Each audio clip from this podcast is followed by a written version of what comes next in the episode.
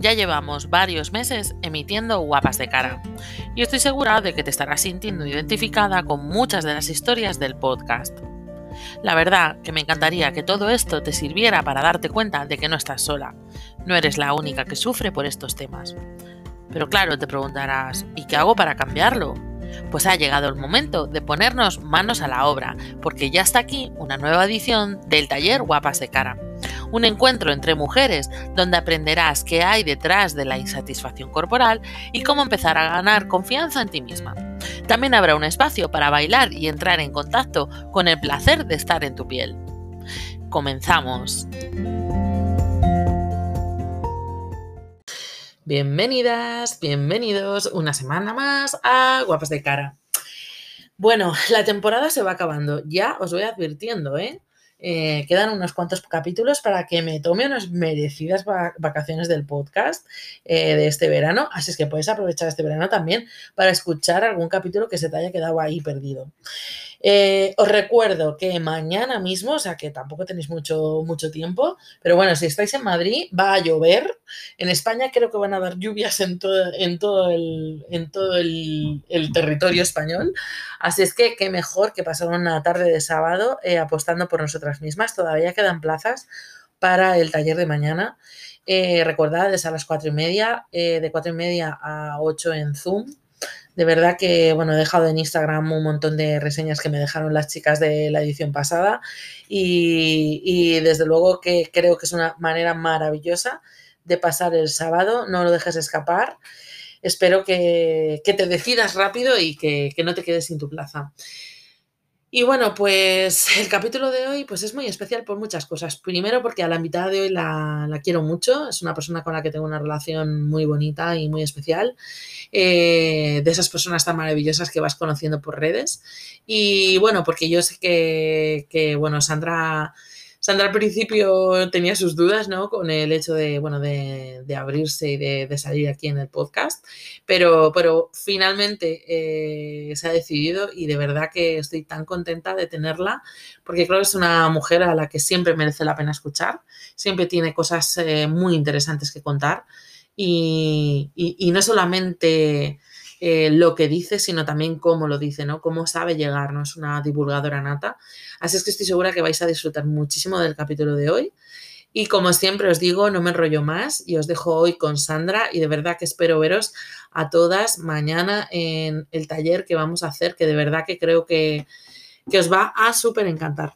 Así es que nada, vamos a escuchar a Sandra.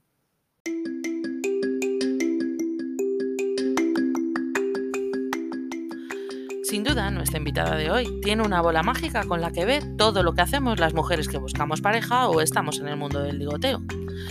Os aseguro que a veces escuchando su podcast miro a mi alrededor a ver dónde está la cámara con la que me vigila. Y es que Sandra Ferrer, Venus en Escorpio, tiene la virtud de ver más allá de las cosas. Bueno, esa y la de sabérselas todas. Cada día ayuda a miles de mujeres a través de sus redes y sobre todo a través de su producto estrella, el programa Mía, con el que miles de mujeres ya se han empoderado y han vuelto a ser dueñas de su vida. En lo personal, Sandra es tal cual, una persona sencilla y sincera, amorosa y amiga de sus amigos. Es curranta y perfeccionista, y también le encanta cocinar, sobre todo la tortilla de patata que le sale estupendamente. Y desde hace poco se regala un tiempo de lectura por las mañanas. También comparte la vida con su ser más querido, Dana, su perrita, que la acompaña allá donde va. Si todavía no la conoces, te invito a que sigas a Sandra y que aprendas todo lo que tiene que contarte sobre nuestros patrones en las relaciones de pareja. Estamos felices de contar hoy en Guapas de Cara con Sandra Ferrer.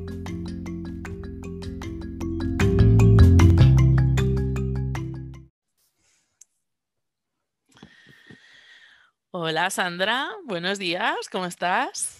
Muy bien, muy ilusionada y un poco nerviosa, no te lo voy a negar. Hombre, es que esto es una salida de armario en toda regla, Sandra. Estoy acostumbrada a hablar en seudónimo, en tal, pero hoy va de Sandra Ferrer Herranz. Sí, sí, sí, es muy guay. La verdad es que estoy súper contenta, de verdad, de que estés con todas nosotras, porque mm, no sé, eh, creo que ya nos has ayudado tanto a muchas sinceramente tenemos tanto que agradecerte que, que ahora ya, vamos con esto ya ni te cuento, ¿sabes? O sea, ya es un plus que nos das de, bueno, pues de conocerte un poquito más y, saber lo que hay detrás de tu cuenta, que es tan valiosa, de verdad te lo digo, siempre te lo he dicho y te lo repito, que, que, tienes un contenido que es maravilloso, Sandra. Qué guay, te agradezco mucho y tengo que decir que ese contenido, al igual que para mí este ratito es una pequeña terapia, ese contenido para mí también es terapia, porque al final es como que sale como mi yo desarrollado y lo coloca y, lo explica y guau, tú no sabes, eh, tiene efectos muy potentes para mí. Tiene efectos muy potentes para mí. Qué guay. Eh, sí, al final siempre verbalizar, ¿no? Y colocar y estructurar siempre al final ayuda un montón, la verdad. Pero bueno, eh, hay muchísimas seguidoras eh, del podcast que seguro que te conocen de sobrísima. Pero, como siempre digo, algún despistado siempre hay. Entonces, cuéntanos a qué se dedica Sandra Ferrer y programa mía, claro. Pues mira, yo ahora mismo me cuesta un poco explicarte a qué me dedico porque ahora ya tengo otro trabajo que no es el de solamente psicóloga, sino que puedo decir que soy divulgadora o eh, la presentadora, por así decir, de, mi marca, ¿no? Y al final, programa Mía es un lugar en el que ayudamos con psicología a las mujeres a que se construyan, a que no solamente tengan cuerpo de adultas, sino a que se sientan adultas, que sepan gobernar su vida, gestionar sus emociones, saber qué quieren, soltar lo que no quieren, atreverse, atreverse aún no a renunciar y dejarse de eh, ese cuadro que un día pensaron que las haría felices y simplemente decir, oye, que sobre el papel no quiero ser feliz, yo quiero ser feliz y sentirme bien en la realidad. Y eso, cuando logras hacer todo este trabajo de autoestima y de empoderamiento, lo que te ocurre es que tus relaciones empiezan a cambiar y se empiezan a convertir en relaciones chulas, sanas, que te hacen sentir bonita. Y bueno, nos dedicamos a eso básicamente de una manera muy resumida. Te voy a decir una cosa que es un pensamiento que llevo teniendo ya hace tiempo, porque yo hace ya bastante tiempo que, bueno, deseché la idea de adelgazar, ¿no? Que era mi dorado. Y me di cuenta de cómo esa, ese dorado siempre ha sido adelgazar y también tener pareja. O sea, como que como que siempre ha habido ahí como un enganche con el hecho de tener una relación tipo película de Hollywood, ¿no? Y, como que eso es una cosa que engancha mucho, cuando luego realmente una relación, pues al final, eh, pues tiene un montón de factores, pues que hay unas cosas buenas, otras cosas malas y no hay nada idílico, ¿no? Pero hay veces que, eso que vivimos como anhelando, ¿no? Ese, ese, ese momento en el que va a venir X y, como no viene, pues te vas conformando con un montón de cosas que nada tienen que ver con una relación sana.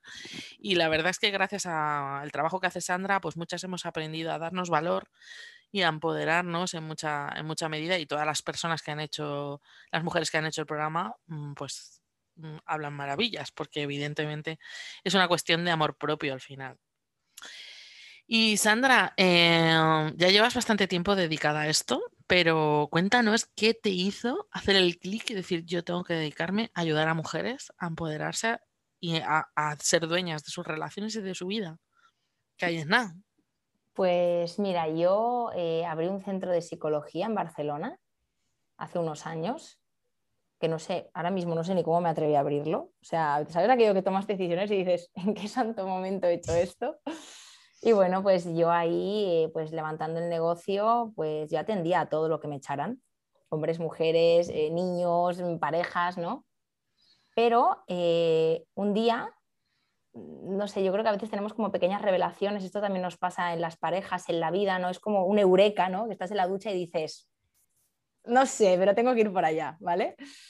Y yo sentí que yo podía ofrecer algo más a las personas, sentí que tenía pues muchas cosas que decir, pero claro, en aquel momento pues tenía pues esa inseguridad, ¿no? Y, fue cuando realmente dije, voy a seleccionar las personas a las que yo quiero atender. Claro, para mí eso fue un ejercicio muy heavy de amor propio y, de, de, de, confiar en mí y en que lo que a mí me gusta hacer me va a dar de comer, por así decir, y voy a poder ganarme la vida y yo voy a poder trabajar de eso, ¿no? Y, cuento esto porque a mí me costó muchos años, ¿eh? O sea, yo mm, me creía lo de, bueno, no, claro, es que es mejor atender a todo porque si un día te quedas sin lo otro, no, no, y un día dije, se ha acabado, yo voy a hacer lo que realmente a mí me sale del corazón. Y te puedo decir que la única cosa que ha pasado es cosas súper bonitas. Cada, cada día nos siguen pasando cosas súper bonitas, o sea que doy gracias, como siempre digo a mi yo del pasado, gracias yo del pasado por un día atreverte a decirles a los hombres y a los niños con todos mis respetos, no nos voy a atender. Entonces, tú me preguntabas el porqué de, de mi trabajo. Mira, eh, hay una curiosidad sobre mí que me he atrevido a ponerla en la web eh, o en, en, mis contenidos hace relativamente poco, ¿no? Yo hace como cuestión de seis años estuve en la relación más tóxica de mi vida. Pero cuando te hablo de tóxica me refiero, Mónica, a que yo era, ¿sabes lo que es un títere? Y claro, a muchas les puede sorprender porque ahora pues igual me ven fuerte, me ven capaz, me ven decidida, pero bueno, esa relación hizo que yo dudara de mi salud mental, me diera todo miedo, me diera todo vergüenza.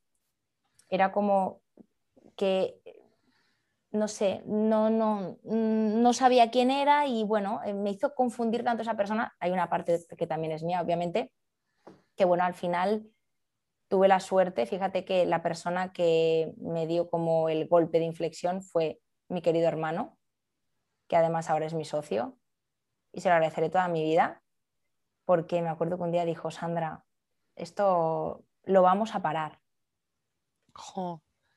qué fuerte, ¿eh? Muy fuerte. Y mi hermano siempre dice, ostras, es que yo no sé de psicología. Mira, mi hermano sabe de una cosa más importante que de psicología. Sabe leer a las personas. Y no hace falta haber estudiado para lograr eso, ¿no? Y yo creo que él leyó que había muchos gatos encerrados en esa relación. Y, yo cuando él pues me quiso hacer abrir los ojos, yo no me resistí, yo estaba tan sumamente perdida que yo le dije, vale, ok, Albert. O sea, como me dejó guiar, ¿no? Y bueno, esa relación duró un año y después de, soltarla definitivamente, gracias a, mi hermano, también es verdad que gracias al hartazgo que yo llevaba, resulta que, bueno, yo me tatué en el costado izquierdo unas palabras, ¿no? Eh, que dicen my own, que en inglés viene siendo como mía, de mí, mi intuición, mi verdad, eh, no sé, como, como muy mía, ¿no? Sería. Yo en aquel momento no, no existía programa mía ni nada, ¿no? Eh, de hecho, en aquel momento, vamos, eh, ya te digo yo que él se encargó de hacerme saber que poco podría hacer más allá de lo que en aquel momento podía hacer. Creo que nunca se hubiera imaginado que igual hubiera construido esta marca, ¿no? Y, y estaría ayudando a día a día a tantas mujeres. Y bueno, pues al cabo de unos años, eh, como te digo, después del centro de psicología, después de renunciar a los pacientes con los que quizás no me sentía tan conectada, pues de repente me di cuenta de que el centro no se tenía que llamar como mi marca.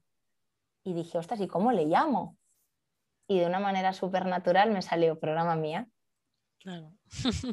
¿Sabes? Y, además Mía es el personaje, dijéramos, mm, con el que yo cuento pues, historias en, Instagram y con el que ejemplifico las cosas que me han pasado, que le puede pasar a una de las mujeres que nos esté oyendo o lo que sea. Sí, todas conocemos a Mía y a Ani, que es el justo lo opuesto, ¿no? Eh, con un apego más evitativo. Y la verdad es que eh, sí, pues vaya, vaya historia, eh, Sandra, pero bueno, también algo que mm, en astrología, se, en la astrología es el quirón, ¿no? Que es la herida que luego te hace maestra, ¿no? Al final. Y, mm, y bueno, pues cuando peor lo pasamos, pues bueno, luego sacamos las personas que somos valientes, ¿no? Y que, queremos enfrentarnos y gestionar las cosas que nos pasan, pues siempre luego sacamos, sacamos oro, ¿no? De, todo ese sufrimiento. Bueno, como este es un podcast que, bueno, hablamos de imagen y de aceptación corporal, aunque también tiene que ver mucho con las relaciones, ya entraremos en eso. Quería preguntarte tú como mujer, ¿cómo vives o cómo has ido viviendo a lo largo de los años?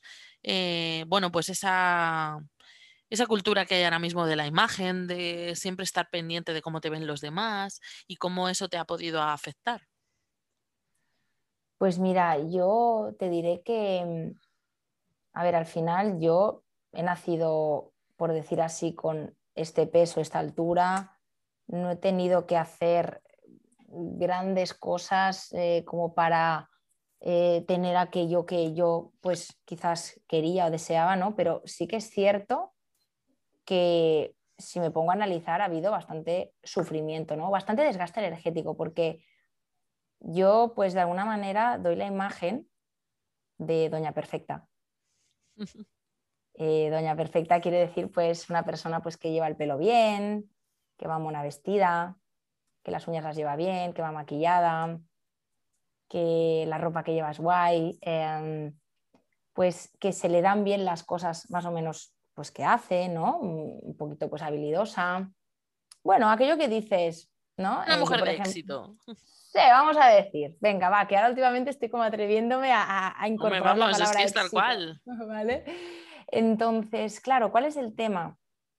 Que yo me daba cuenta, o de hecho voy a hablar en presente, me doy cuenta de que muchas veces cuando tú has estado como de alguna manera cultivando ese rol de mujer exitosa o perfecta, parece como que el día que no lo eres salgas en el diario. Quiero decirte. Que es una presión, ¿no? Yo estoy segura de que un día me planto sin maquillar Claro, es lógico porque también he acostumbrado a las personas a esto, ¿no? Me dirían, ¿estás bien? Seguramente me lo dirían. ¿Por qué? A ver, yo te tengo que decir, Mónica, que a mí, yo cuando me maquillo o este collar que llevo, o me encanta la moda, es que yo si no fuera psicóloga, es que seguramente me dedicaría a asesoramiento de imagen, porque me flipa, al igual que la decoración, todo lo estético, a mí, mm, a mí me gusta, me lo paso bien, ¿sabes? Claro. Y, pero sí que es cierto que eso pues me ha hecho a lo mejor ¿cómo te diría? Como sentirme prisionera de, prisionera de la exigencia que yo siento desde fuera, pero en realidad la he fabricado yo. No sé cómo decirte. Sí. Que tú estás ahí R que cada día currándotelo para encajar con eso. Luego te quejas y dices, oye, ¿qué pasa? Que no puedo ir un día sin maquillar y dices, bueno, ya, es que como siempre vas tan impecable, a mí te cuentas. Ese perfeccionismo que tienes tú a la hora de, de, bueno, de hacer las cosas bien, porque para hacerlas mal, ¿para qué, las vamos a hacer mal si las puedes hacer bien, no? Eso al, al, mismo tiempo, claro, las personas que son muy perfeccionistas tienen la otra justa cara de la moneda, que es al final la autoexigencia muchas veces que tienen, no te puedes relajar nunca. Exacto. Y luego también hay otra cosa que, que me ha ocurrido, ¿no? Que para mí también viene siendo como este que te encasillen en esta perfección. Yo recuerdo muchísimas veces en mi vida yo haberme quejado de cosas tipo, ostras, es que eh, se me está cayendo el pelo, o ay, me han salido unos granos, o ostras, a ver si me voy a depilar, ¿qué tal? Pues no sé por qué, pero constantemente las personas de mi alrededor era como, ¿qué va? ¿Pero qué va? Y es como, a ver, o sea, ¿me podéis dejar quejarme alguna vez? O sea, como si yo no pudiera tener ningún tipo de derecho a decir, me ha salido aquí un grano y me veo hecha un cromo. ¿Qué va? ¿Qué va? Como si no tuviera... ¿Me entiendes lo que te quiero decir? Y esto a mí me ha generado rabia, Mónica. Digo, mm, ¿por qué tú lo puedes decir y yo no? ¿Sabes? Ya. Mm, sí, como el, bueno, como ya tienes una imagen X, pues mm, no te puedes quejar, ¿no? O no, o no puedes sentirte incómoda con algo o no, al final es como esa, imagen ¿no? que, que, damos ahí de, o que, bueno, que algunas personas dan, ¿no? De más como intransigentes con respecto a cómo se ven los demás. Eh, a ver, esto nos pasa mucho a las gordas, tengo que decirte. Porque, claro, tú date cuenta que una persona gorda que sufre un estigma de peso, donde en cada momento de su vida está presente que está gorda, en muchos aspectos de su vida, gracias a Dios cada vez menos, pero es así.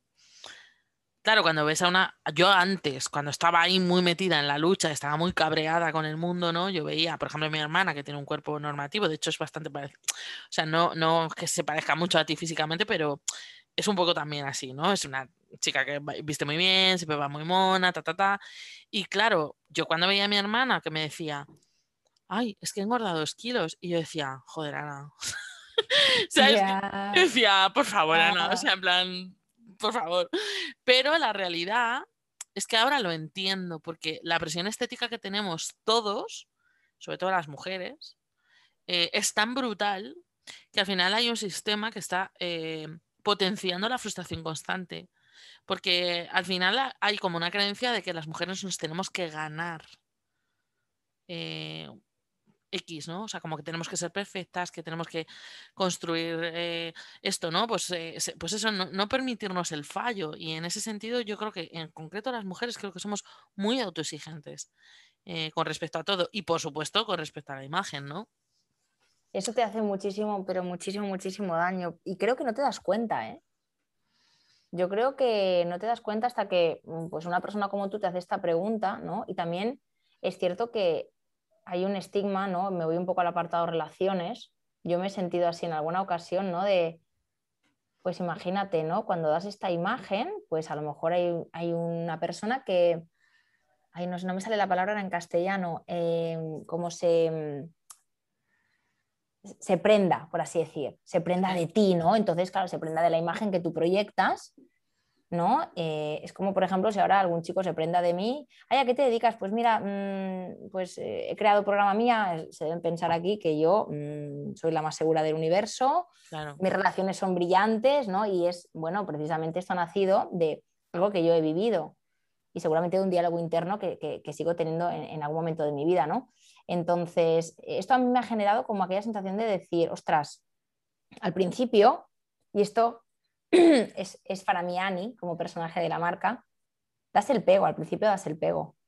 Al principio tú sabes que vas a gustar, eh, tú sabes que esa persona dirá, hostia, mira esta, ¿no? Pero llega un momento en el que como que te da miedo que, que, te descubran. No sé si se entiende esto, ¿no? Es como una sensación de decir, ostras, se va a dar cuenta de que yo tengo mis rayadas. Eres humana. Tengo mis inseguridades, soy humana, soy un ser humano, ¿no? Y, claro, muchas veces yo tengo la sensación de que yo no he podido avanzar más en algunas de mis relaciones precisamente porque yo me quedaba mucho en la parte del marketing. Yo le llamo parte del marketing a esa parte de primeros encuentros, el tal, el cual, pero luego hay una parte en la que dices, bueno, vale, va, pero mm, ¿tú quién eres? Y un día te vengo a ver de sorpresa al trabajo y te veo roja y tartamudeando porque no sabes hablar muy bien inglés y porque te sientes como violenta de que haya venido a verte. Y luego resulta que eh, yo voy con tus amigos y te das cuenta de que yo soy tímida. Eh, entonces, claro, yo como no quería realmente que nadie viera eso, pues seguramente lo que hacía que era cortar las relaciones por todos los lados. Y, y ¿sabes lo que pasa cuando haces eso? Que luego al final dices, me aburro, no me llena, y al final te das cuenta de que las personas a las que tú gustas les gusta ver un poco la chicha, ¿no? Decir, bueno, vale, sí, pero ¿y qué? ¿Sabes?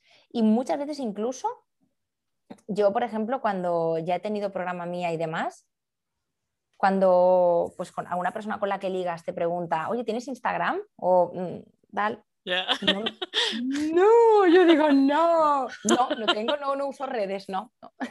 No, ni idea. ni idea, no sé, no, sé ni cómo va. ¿Por qué? Precisamente para ahorrarme esto, porque yo no quiero que me conozcan como Sandra, la que se pone delante de los vídeos y habla muy bien, y cuánto sabe. Yo quiero que tú me conozcas como ser humano, ¿sabes? Y obviamente luego ya me, me encanta hablar de mi trabajo porque forma parte de mí, pero es una señal ¿no? que no quiera darlo. Yo creo que es la consecuencia de lo que estamos hablando ahora. Me parece súper interesante la reflexión que nos hace Sandra y, me gustaría saber si, aparte de las relaciones, hay en algún ámbito más en tu vida que, que tú hayas notado como, bueno, pues sí, como esa presión, ¿no? Por el hecho de ser guapa o porque aparte de que cumplas los cánones, por supuesto, normativos. Además, es que eres una persona eh, que desprende armonía. O sea, es una tía que, que tienes una energía muy guay, ¿no? Entonces, em, no sé si en algún, en algún otro aspecto de tu vida has notado, has notado esa presión, o ya, sea en el trabajo, cuando estudiabas, o, o en algún ámbito más en tu vida que te haya afectado. Yo creo que lo que más, para mí lo que más igual me, ha impactado ha sido el hecho de, tú lo explicaste muy bien una vez en un directo, es que tú dijiste una cosa en un directo, pusiste palabras a algo que yo he experimentado toda mi vida.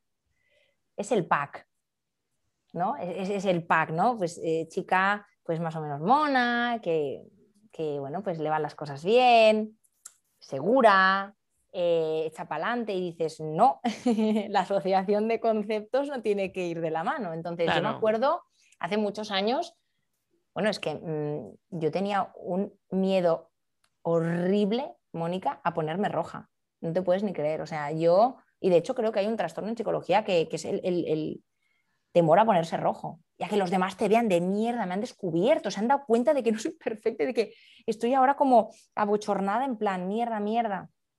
Y yo me acuerdo que me daba tanto miedo ponerme roja, y que, pero más que nada porque para mí era como súper ridículo que el otro descubriera que yo ay, me ponía como nerviosa, ¿no? Yo quería como estar en mi sitio. Eh, pues claro, cuanto más miedo tienes, más roja te pones, ¿no? Porque al final eh, la vergüenza que es, ¿por qué los niños se tapan las manitas? Mm, eso, se tapan la cara con las manitas, pues como no me veas, no, no quiero que me veas así en este estado, ¿no? Y bueno, ahora pues poco a poco pues he ido madurando, estoy madurando cada día y ahora realmente pues siento que ponerse rojo es pues que a lo mejor algo te, te pone más nerviosa o, te incomoda, ¿no? Yo para que te hagas una idea, yo iba a una cita con un chico y me decía, ay, estás súper guapa hoy, me encanta cómo tienes los ojos, roja. Y yo, mierda, no, joder, es que... Y, dices, no sé por qué hice esta construcción. Entonces yo me viene mucho a la cabeza lo del pack, porque creo que, joder, es el esfuerzo adicional que hay que hacer, ¿no?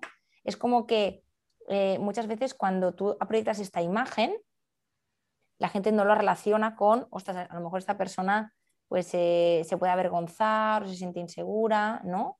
Hombre, y, muchas más cosas que pueden pasar por detrás. Es que, o sea, además es, la perversión muchas veces también de las redes sociales y del postureo este tan brutal que vivimos, ¿no? Que al final también se vende mucho eso, claro. Em, ¿no? El de besar a los famosos, yo que sé, a Paula Echevarría. Yo siempre pongo ese ejemplo porque las que no estén en España no sabrán quién son. Pero Pablo Echevarría y David Bustamante, que son un cantante y una actriz españoles, o sea, perdóname, es que era vida idílica. O sea, me dirás que no. O sea, era como, es que no les faltaba detalle. Y cuando de repente se, de repente se separaron, nos quedamos todos como, perdón. O sea, era como, porque claro, es eso, ¿no? O sea, solo con una imagen estás vendiendo toda una vida. Y es como, pero ¿qué te crees? Que no hay penurias detrás de esas vidas o ahora con Rocito, igual. O sea, por favor, lo que, o sea, fíjate, ¿no? Y parece que es el glamour y el dinero y no sé qué, y luego resulta que, entonces, eh, ese es el problema que, que luego también es lo que anhelan las personas que no tienen a lo mejor esa normatividad en su cuerpo, ¿sabes? O sea, ese deseo de adelgazar en realidad viene del deseo de vivir esa vida idílica que ni siquiera los que tienen ese cuerpo la viven. Entonces, por eso me parece como súper interesante ver que una persona que cumple bastante con todos esos cánones, como que, pues que de repente te digas que yo también lo vivo como una esclavitud, porque realmente yo vivo o he vivido durante muchos años, pues intentando mantener una maquinaria que no, o sea, que me hacía inhumana, joder, y es que al final el deseo más profundo del ser humano es que le amen tal y como es, ¿no? Que no, que no, o sea, que, claro, que te, que te vean de verdad. Entonces eso es súper, súper chulo, ¿no? Me Como está viendo la cabeza una cosa. Puedas ver, ¿no? Mm, dime.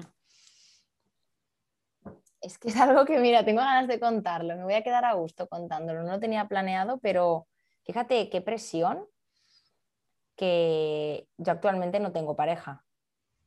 ¿Vale? Y, bueno, no sé cómo me llegaron voces, ¿no? A través del programa mía, que alguien dijo de, de mi entorno como, no te puedo decir inmediato, pero como un poquito más allá de inmediato, que estaban hablando pues, por un chat de WhatsApp y decían, sí, bueno, esta Sandra de programa mía, mucho programa mía, mucho tal, pero no tiene novio, o sea, que no hable tanto.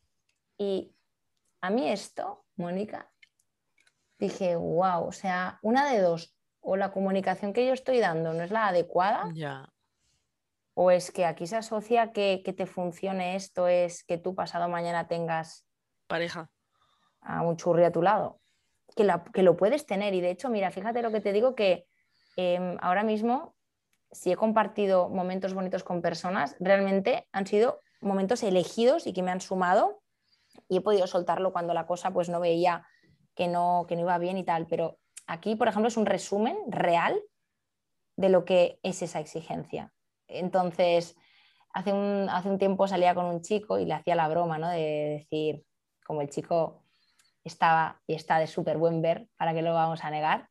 Decía, oye, vamos a hacerle, decía de coña, vamos a hacernos una foto, la vamos a poner en programa. Y seguro que todo el mundo se quiere apuntar al programa, ¿no? O aquellas chicas que a lo mejor decían eso se van a querer apuntar al programa. Era obviamente de broma, ¿no? Porque... Sí, pero vuelve a ser otra vez mm, lo mismo, ¿no? ¿Entiendes? Es como, es que no va de esto, ¿sabes? O sea, ¿desde cuándo aferrarnos a algo te hace pensar, ¿no? ¿Cuántas veces estamos como, nos pasamos media vida buscando vivir el dibujo sobre papel que nos hemos creído que es la felicidad? Total. El puñetero dibujo sobre papel. Es que, a ver, lo que dice el papel no tiene que ser lo que te sienta bien. ¿Sabes? Total, es que es tal cual. Y además que es que cuando luego sucede, o sea, las que estamos solteras nos tiramos media vida pensando en cuando tengamos pareja. Y cuando tienes pareja, te pisas media vida en cuando estabas soltera que a gusto estabas. O sea, que al final hay como un constructo de lo que es la felicidad, que nada tiene que ver con la felicidad, sino además porque, entre otras cosas, ese constructo de la felicidad son todo cosas externas. O sea, quiero decir, eh, en el imaginario social, ¿no? O sea, tener una casa, un coche, un perro, un no sé qué, o sea, la pareja, los niños rubios, rubios, porque como te salgan morenos ya no están, ya no eres tan feliz, es mejor rubio. Y además, además la parejita mejor, ¿no? Niño, niño La parejita niño, niña, porque claro, si te sale niña y luego niño, no es igual, es mucho más feliz que sea al revés, o sea, ¿me entiendes? Que es como... Y yo la verdad es que te tengo que decir, Sandra, que yo desde que llevo haciendo un camino espiritual, yo para mí lo más importante y donde está la felicidad desde mi punto de vista es en la paz interior. Y eso es precisamente lo que intenta programa mía desde mi punto de vista. Es decir, tú te vas a relacionar con más o menos gente, tendrás más o menos parejas. La cuestión es que no te desgastes en ese camino.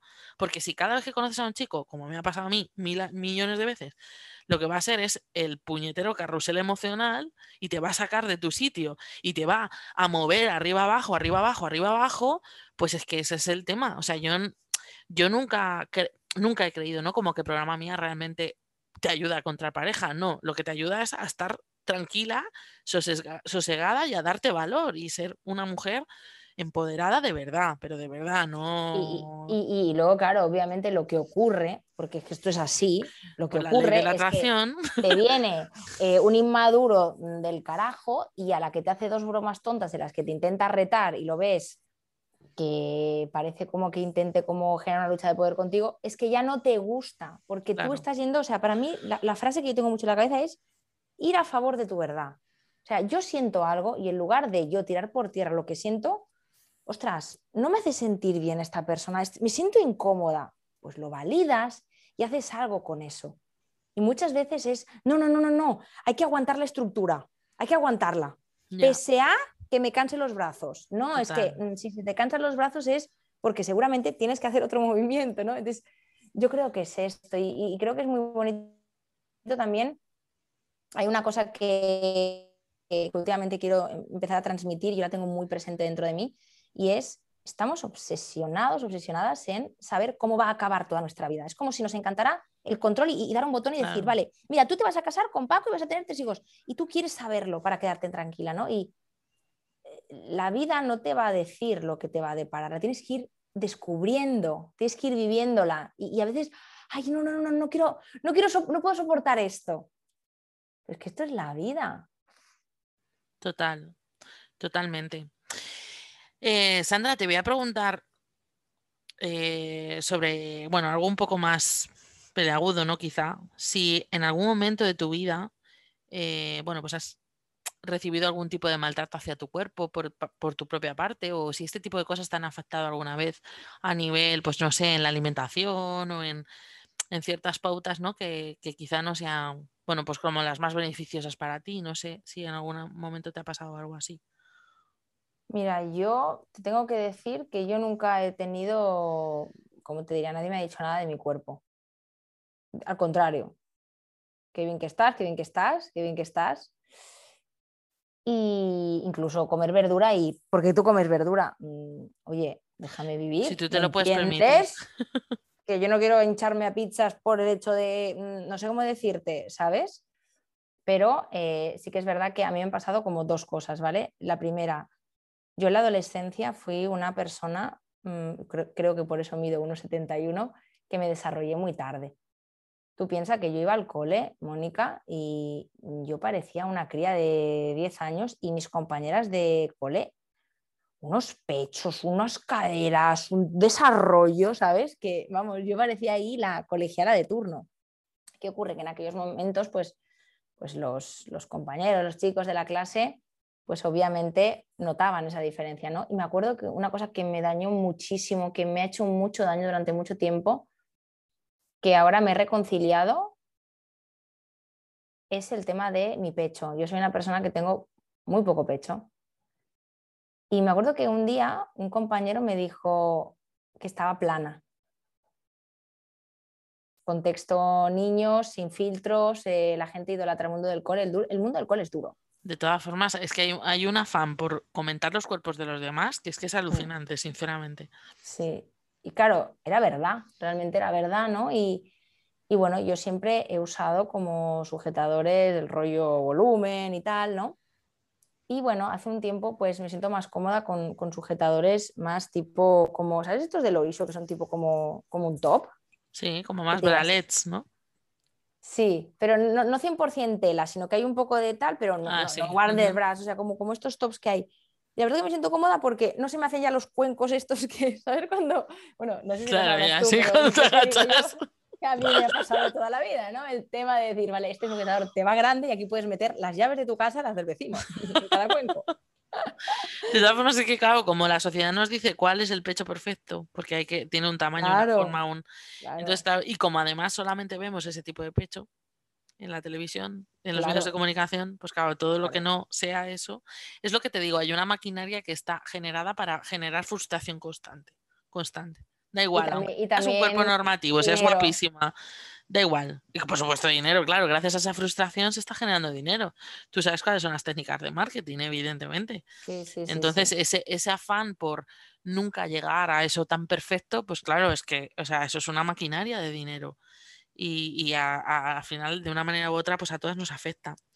No sé si de, hecho, de hecho te, quería comentar una, cosa importante, ¿no? Y es que eh, el año pasado se puso de moda, esto me hace gracia, ¿no? Pero es que se puso de moda tener poco pecho.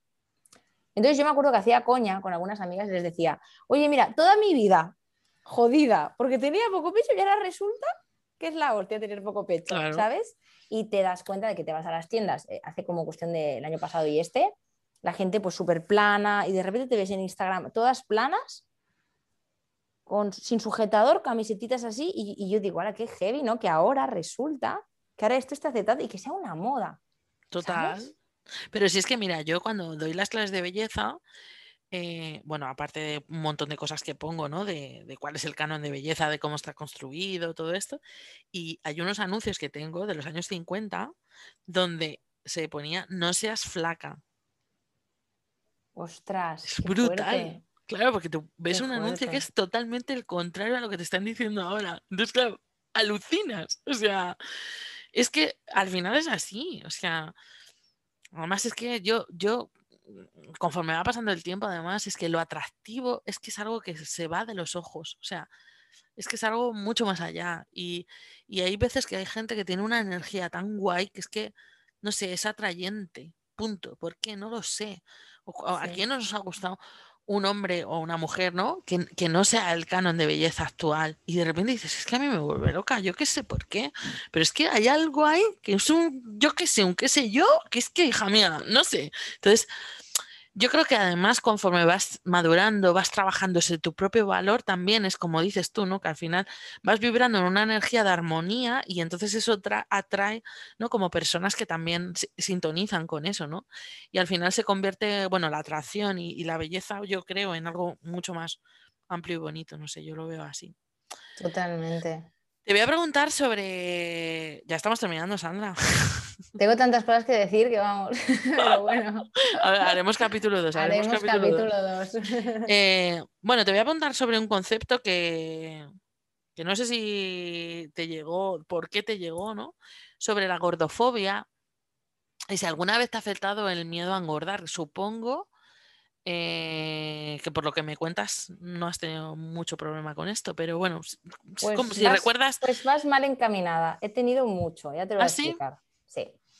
Mira, eh, yo como te digo, mi genética es la que es. Yo nunca he estado ni mucho más delgada ni mucho más rellenita, porque, no sé, siempre he sido así, pero pasó algo en mi vida y es que yo me tomaba pastillas anticonceptivas, me las dejé de tomar. Entonces, para probar otra marca, pues porque en aquel momento, pues eh, las migrañas y tal, bueno, cosas. Entonces me dijeron, cámbiatelas o algo así. Y me dieron unas, Mónica, que te juro que ese hambre que yo tenía no la había tenido en la vida. O sea, te lo juro que era en plan, esto no soy yo, algo hormonal hay aquí. Total, que tenía tanto hambre que me, engordé cuatro kilos. Claro, para mí engordarme cuatro kilos, sabes lo que era, ¿no? Increíble, ¿no? O sea, con toda esa presión que me acabas de decir.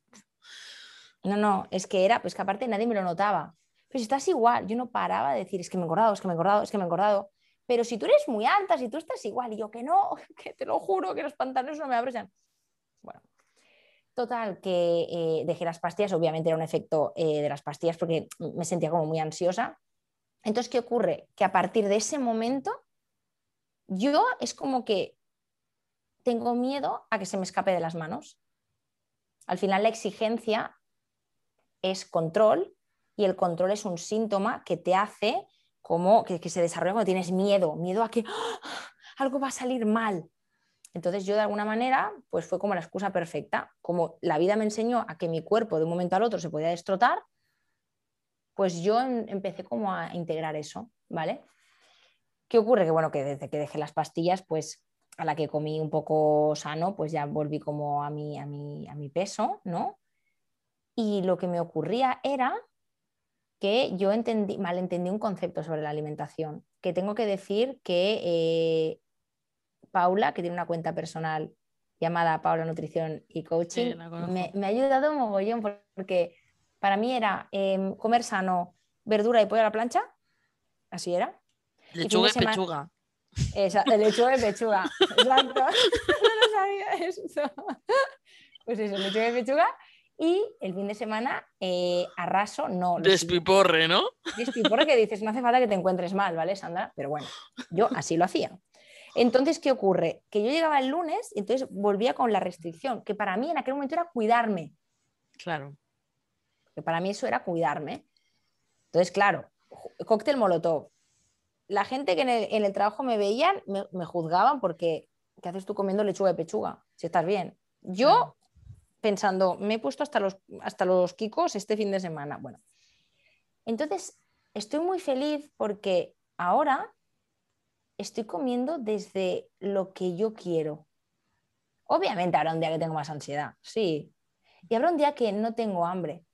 Pero es que esto que te estoy explicando a mí no me había pasado. O sea, yo no comía hidratos de lunes a viernes. Te hablo hidratos, eh, ¿cómo se llama? Eh, complejos. Es que no sé tampoco mucho de alimentación los simples, bueno, dijéramos pasta o así, no comía mm, el, entre semana, comía por ejemplo frutas o, judías verdes o a lo mejor alguna cosita de legumbre, pero no.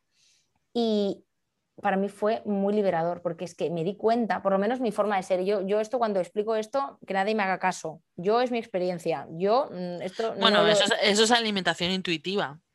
O sea, al final es lo que muchas cuentas eh, que, bueno, sintonía, que tienen sintonía con salud en todas las tallas promulgan, ¿no? Que al final escuches a tu cuerpo y al final le des eso, que, que, que, tengas en cuenta el hambre que tienes, también el hambre emocional en cualquier día, ¿no? Porque te va a bajar la regla, porque, o sea, mil, mil movidas que pueden pasar, ¿no? Y, parar de comer cuando uno esté satisfecho y punto. Exacto. Y sobre todo también que, te haga ilusión. A, mí cocinar personalmente me, me gusta comer me gusta y para mí comer lechuga de pechuga a mí no me estimulaba. Entonces ahora yo me hago unas cositas así, a ver, hay días que son más buenas que otras, ¿no? Pero que me hace ilusión. Claro. Yo, por ejemplo, hoy he comido tortilla de patatas hecha por mí. Yo en esa época, ni de coña, eso era fin de semana. Yo también he comido tortilla de patata. Pues mira, oye, ya nos hemos salido de la lechuga y la pechuga. y eso hace que tengas menos ansiedad y que no estés todo el día pensando en comida. Porque la comida es que no, no, no, es algo prohibido, es que no sé, es un, es un concepto... Mm, sí, además es otra manera más de quitarnos el placer, Sandra. de nuestras vidas, ¿no? De nuestro día a día y al final comer es un placer. Mireya Hurtado siempre dice, no hay comer emocional porque todo el comer es emocional. Si no fuera emocional nos moriríamos. Claro, te comerías una, te tomarías una pastilla, ¿no? O una vía, como donde estás en el hospital, y ya te alimentas, ¿no? Bueno, Sandra, estamos terminando. Te voy a hacer la última pregunta, que es la que le hago a todas las invitadas, que es, ¿alguna vez has dicho, te han dicho o has pensado de alguien con lo guapa de cara que eres, qué pena que estés tan gorda. No te podría decir que no, ¿eh? No te podría decir que no. No lo he dicho así de una manera así tan heavy, pero tengo que decirte que yo, gracias a cuentas como la tuya y demás, yo me he dado cuenta de que yo, yo tengo instaurados ciertos pensamientos, ciertos juicios. Sería falsa si te dijera que no. Seguramente Mm, al igual que en algún momento has pensado, ostras, qué pena este que tenga novia. Pues seguramente he pensado, ostras, esta chica, mira que es mona y va bien arreglada, si adelgazara un poquito estaría mejor. Seguramente sí. Bueno, al final es una gordofobia interiorizada que tenemos todos. Yo misma lo pensaba de otras gordas, estando yo gorda. O sea que es algo que, bueno, que es así. Bueno, Sandra, pues hemos llegado al final. Qué, qué, corto, que no sé, me lo he pasado muy bien, Mónica, te lo digo de verdad. Qué guay, me alegro mucho, la verdad. Está guay. Eh, yo la verdad es que estoy súper contenta, de verdad, y te lo digo de verdad que eres una valiente. Eh, porque aunque parezca paradójico, es mucho más fácil contar hoy por hoy que una persona gorda se sienta mal con su cuerpo, que haya tenido pues eso, ¿no? Como sufrimiento por haber engordado, etc., etc., que una persona como tú. Entonces, eh, esto te, digo que eres muy valiente y que muchas gracias por participar. Así es que... Gracias, gracias a ti. Sobre todo quiero decir algo antes de acabar y es que eh, esto me lo propusiste tú hace, no sé si dos meses, no sé exactamente cuándo. Sí, más, más. Te dije, más. Sí, en enero o así. En enero, bueno, pues es que el tiempo pasa volando, pues medio año, ¿no? Y me acuerdo que te dije, ay, no sé, no sé, no lo tengo claro, ¿no? Y desde que en Programa Mía estamos trabajando con podcast de mujeres reales y tal, digo, ¿cómo carajo? Yo estoy haciendo entrevistas a pedazo de mujeres valientes que se abren y te cuentan lo que hay dentro y yo no lo estoy haciendo. Y acto seguido fue cuando te dije, Mónica, aún estoy a tiempo y la verdad que, sienta guay y si esto le ayuda a alguien, pues... Bueno, ya verás que muchísima gente que está sufriendo por la violencia estética que tenemos las mujeres, eh, tu testimonio vale un montón, Sandra, porque ya te digo que eh, no es fácil reconocer lo que tú has reconocido hoy y, hablar desde, bueno, desde la verdad con la que has contado hoy tu historia y estoy segura que muchas personas que te estén escuchando hoy se van a sentir súper reconfortadas, porque es una vergüenza que muchas personas ocultan. Yo te lo digo que en terapia y en acompañamientos en retiros, etc., etc., me han venido personas que tienen una gran presión por esto precisamente, porque están dando una imagen súper perfecta de sus vidas y en realidad por detrás hay un montón de inseguridades, un montón de sufrimiento que está súper tapado porque no, la gente no lo quiere contar. Entonces me parece como súper interesante que, eso, que, al final la vulnerabilidad nos hace fuertes y eso yo lo tengo más claro que el agua. Así es que por eso eh, te lo agradezco y estoy segura de que todas las oyentes te lo están agradeciendo muchísimo. Ojalá. Así es que muchas gracias, Sandra. Y por supuesto, dejaré los enlaces de todo, todo, todo, todo lo de Sandra para que veáis todo lo que hace y todo, o sea, vais a seguirla todas, ya veréis, porque es maravillosa. Y bueno, y a vosotras, pues nos escuchamos y nos oímos la semana que viene. Un besito.